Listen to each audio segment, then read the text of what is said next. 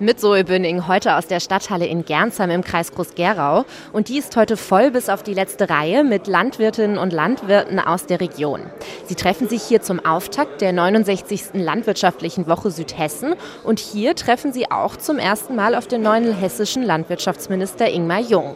Draußen vor der Halle haben die Bauern auch wieder ihre Protesttraktoren aufgebaut. Und ich habe mich vorhin mal umgehört, was sie sich für die Zukunft wünschen dass unser Land von unseren Lebensmitteln lebt und nicht aus dem Ausland.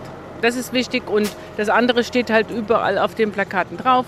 Agrardiesel und ähm, die Bürokratie. Cornelia Rade arbeitet für einen Stallbauhersteller und sie sagt, sie spürt die Sorgen der Landwirte in ihrer täglichen Arbeit. Die Bauern, die investieren im Moment nicht, weil sie nicht wissen, wie die Bestimmungen ähm, dann anders werden. Viele, mit denen ich hier heute spreche, setzen große Hoffnungen in Ingmar Jung, den Winzersohn aus Eltville. So auch Landwirt Adrian Hinn, Sprecher der Protestgruppe. Also ich glaube, dass jeder, der aus einer landwirtschaftlichen Familie kommt oder auch einer Winzerfamilie kommt, der natürlich ein bisschen mehr Verständnis für die ganze Situation aufbringen kann, auch den Background halt hat, um ähm, dort etwas mehr zu wissen, auch über die ganze Branche. Es ist auf jeden Fall nicht verkehrt. Zurück im Foyer. Gerade ist Ingmar Jung von der Bühne gekommen und steht hier neben mir. Herr Jung, was machen Sie mit den ganzen Vorschusslorbeeren? Wie wollen Sie die Erwartungen erfüllen?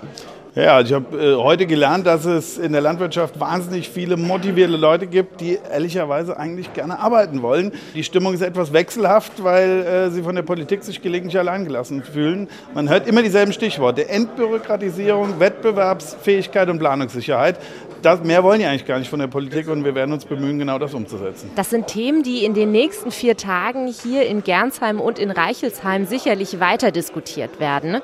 Insgesamt wird es bis zu 30 Fach Fachvorträge geben, auch zu Themen wie künstliche Intelligenz und wie die helfen kann, Pflanzen richtig zu bewässern.